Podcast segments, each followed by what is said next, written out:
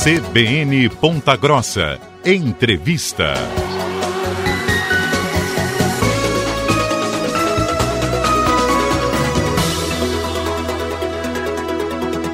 Hoje, 11 de outubro de 2023, Dia Nacional de Prevenção da Obesidade, que atinge aproximadamente 59% da população aqui no estado do Paraná. E participa ao vivo conosco para detalhar a respeito do tema a nutricionista Ana Paula Garcia, ela que integra o Conselho Regional de Nutricionistas do estado do Paraná.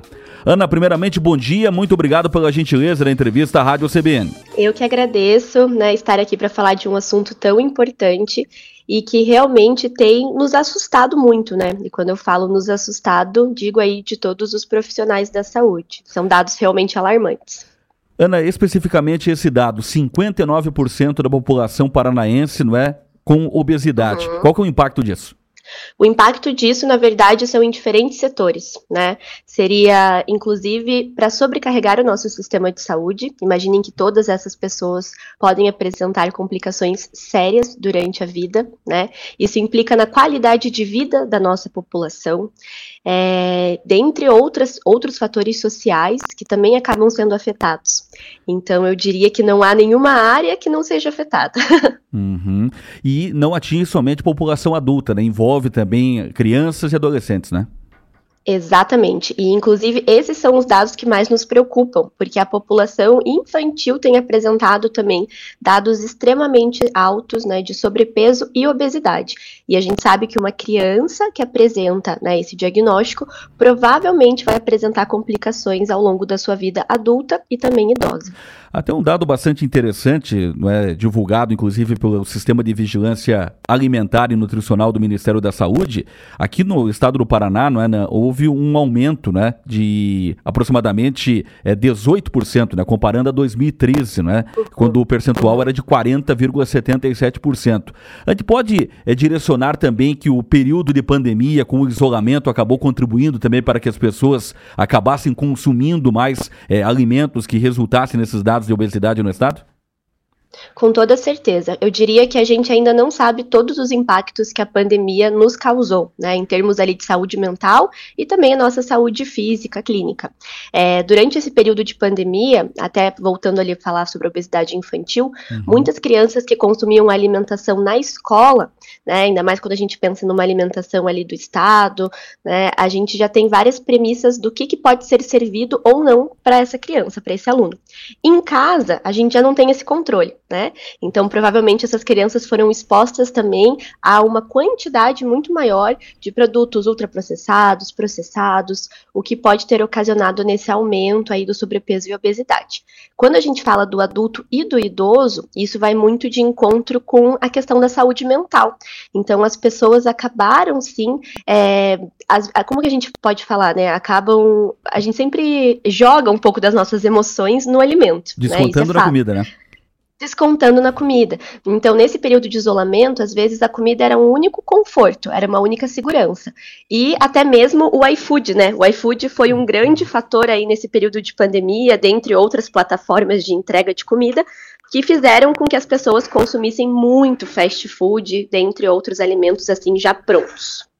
Questão de medidas preventivas, né? Um momento bastante importante, né? Uma situação bastante importante para não só na questão de crianças, né? Nesse cuidado, no né? período de escola que você frisou, mas para a população em geral, né? Sim, então quando a gente fala sobre prevenção, é, a gente tem que voltar alguns anos atrás, pensar na alimentação das nossas avós. então, quando a gente fala comida de verdade, não tem segredo. Todo mundo que escuta um nutricionista espera que a gente fale alguma fórmula mágica, né? Mas o segredo é o nosso arroz, o nosso feijão, frutas, vegetais. Nós temos é, uma grande, um grande benefício em morar no Brasil, porque o nosso país ele já tem por si só, né, em sua cultura, uma alimentação muito rica, muito variada. A gente tem fruta o ano inteiro, hortaliças o ano inteiro. Então, eu gosto muito de um autor, que é o Michel Polan, e ele fala que a gente só deve comer aquilo que a nossa avó reconheceria como comida. Então, se a gente vê um rótulo de um alimento e tem um nome ali que provavelmente né, os nossos avós não iriam saber o que é aquele nome, já saiba que é um alimento para a gente comer de vez em quando ou até mesmo restringir. Uhum. Questão de políticas públicas, né? principalmente né, com relação a escolas e creches. Você acredita que há um avanço, uma perspectiva de é, melhorar nesse aspecto? Sim, com certeza. Então, acredito, né, fortemente, até mesmo fazendo parte do conselho, trago que nós, nutricionistas, estamos lutando muito para melhorar cada vez mais essas políticas públicas, justamente para que a gente possa garantir que no ambiente escolar as crianças tenham acesso a uma alimentação adequada, e quando eu digo adequada, é tanto é, em quantidade suficiente como na qualidade nutricional. Então, hoje a gente já tem várias políticas acerca desse tema, mas é claro que ainda há um caminho muito muito grande que precisa ser percorrido.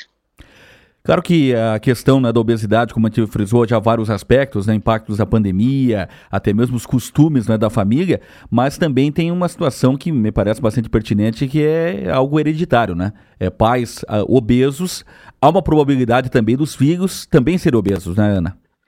Sim, exatamente. Vivi na pele isso. Lembro que a primeira consulta que é, minha mãe me levou no pediatra, né? Ela conta para mim o meu médico já falou: olha, enquanto outras crianças vão poder comer um sorvete, né, a Ana vai poder comer meio sorvete. E isso é porque eu vim de dois pais obesos. Então a gente já sabe há muito tempo, né, a ciência já nos mostra isso, que a obesidade ela tem sim uma etiologia também genética. Então, se um dos pais é obeso, a gente já tem uma alta probabilidade da criança também desenvolver obesidade. Quando os dois pais são obesos, essa porcentagem pode chegar a mais do que 70%. Isso é bastante coisa. Uh, o fato é, de algumas pessoas né, não procurarem é, o auxílio necessário, né, buscar um nutricionista e efetivamente né, é, realizar exercícios físicos, enfim, né, buscar uma boa qualidade de vida, é reflexo de uma resistência, não, um certo receio, enfim, por parte das pessoas?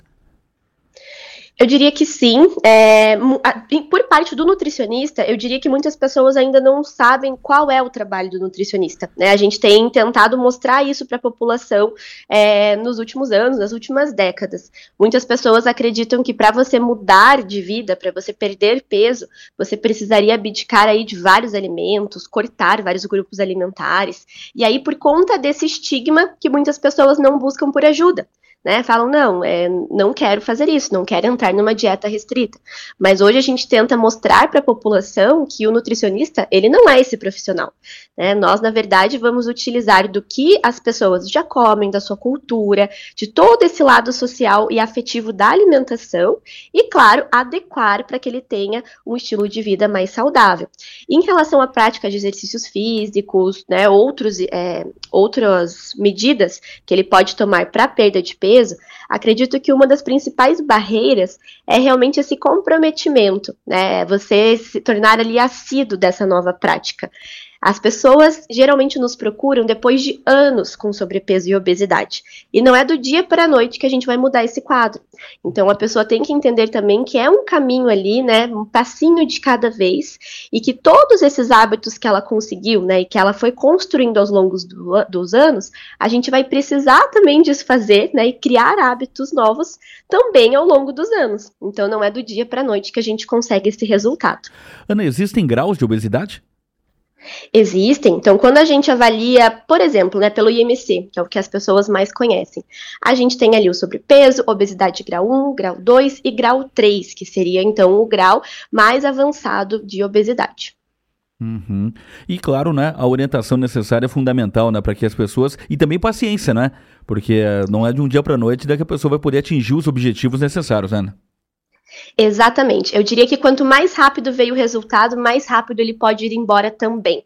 Então, quando a gente fala no sucesso para perda de peso, nós falamos que a pessoa ela deve manter a perda de peso ali, né, por mais de um ano. Então, vejam que é um processo demorado, né? A gente precisa, como eu falei, construir esses novos hábitos alimentares em cima ali de uma fortaleza. É como construir um edifício. A gente precisa de uma boa base para que isso continue nos próximos anos.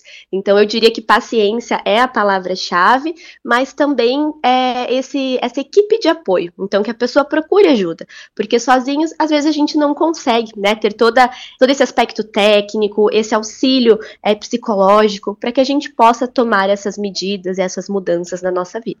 Ana, no início da entrevista, destacamos que no recorte dos últimos 10 anos houve um aumento né, de 18% no número de paranaenses não é, é obesos. Como que vocês do Conselho já projetam os próximos 10 anos, né? Fortalecendo políticas públicas, a conscientização em geral da população? Nós pensamos muito em termos de políticas públicas, né, como que o conselho pode trabalhar e atuar frente a elas, é, dado que, se nada for feito, esses dados né, serão ainda mais alarmantes, mas também, como conselho, a gente prioriza muito todos os aspectos, desde a formação profissional dos novos nutricionistas, né, então, o que, que a gente está passando para esses novos profissionais, como que eles vão atuar no mercado daqui a alguns anos, e a gente pega até lá na ponta, que seria a comunicação para a sociedade. Então, por exemplo, só essa nossa fala aqui, né, se uma pessoa que estiver nos escutando é, é, ela seja impactada pela nossa fala, isso já é uma mudança que a gente está fazendo para os próximos anos. Então, o conselho ele atua desde a formação até a comunicação, a fiscalização e, é claro, a participação nas políticas públicas. Ana Paula Garcia, nutricionista, integrante do Conselho Regional de Nutricionistas do Paraná, participando ao vivo da programação da CBN nesse Dia Nacional de Prevenção da Obesidade. Ana, obrigado mais uma vez pela gentileza da entrevista. Tenha um bom dia, até uma próxima oportunidade. Muito obrigada a todos e até uma próxima.